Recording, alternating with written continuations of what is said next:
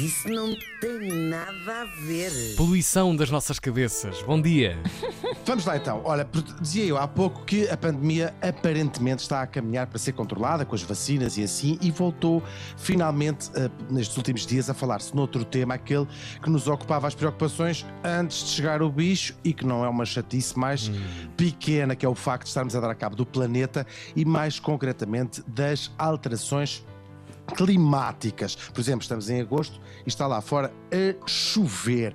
Bom, uh, o que voltou a, estar, voltou a falar-se muito e a ouvir-se termos como o Acordo de Paris e a tal meta zero emissões ou neutralidade carbónica. Então eu fui ver o que raio é isso de zero emissões. No fundo, é procurar o equilíbrio entre a quantidade de gases de efeito de estufa, que são o carbono é um deles, mas não só, que são emitidos, e a quantidade que é retirada da atmosfera, ou seja, os gases que nós produzimos pesam num prato da balança e no outro prato estão aqueles que deixamos de emitir ou as medidas que se tomam para contrabalançar essas emissões. Ou seja, o nome zero emissões pode parecer que o objetivo é não emitir mais uh, uh, gases de efeito de estufa, uhum. mas não é exatamente isso que se, que, que se trata, é encontrar esse equilíbrio, ou seja, que as contas somadas dê zero. Perceberam?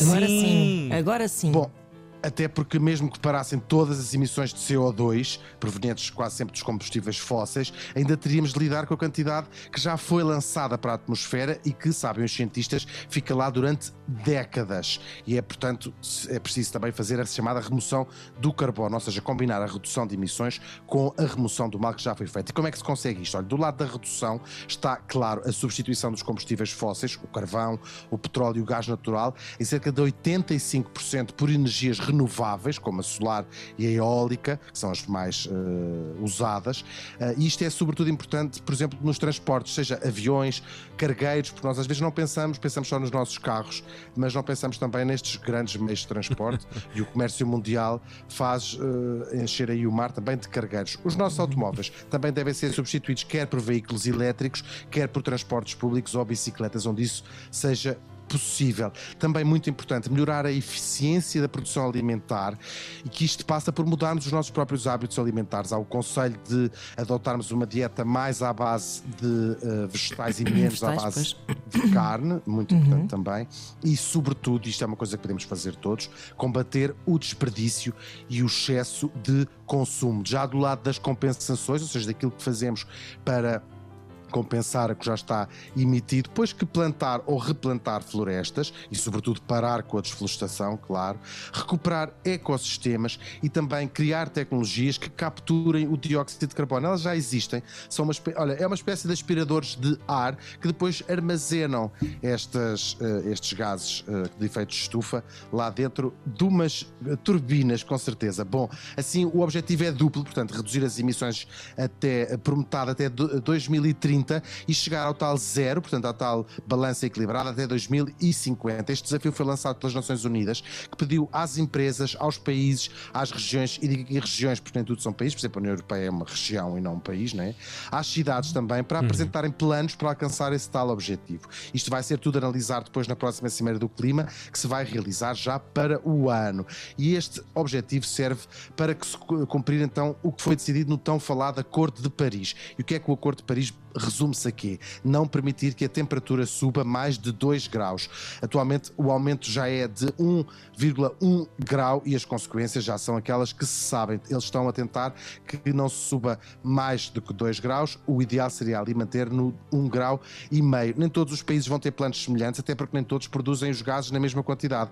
Para que essa meta seja atingida em 2050, pelo menos os Estados Unidos, que saiu, mas vai voltar a entrar nos Acordos de Paris, o, o, o presidente uh, eleito Biden já disse que vai ser no próprio dia da tomada de posse vai voltar uh, a fazer Graças parte de Paris.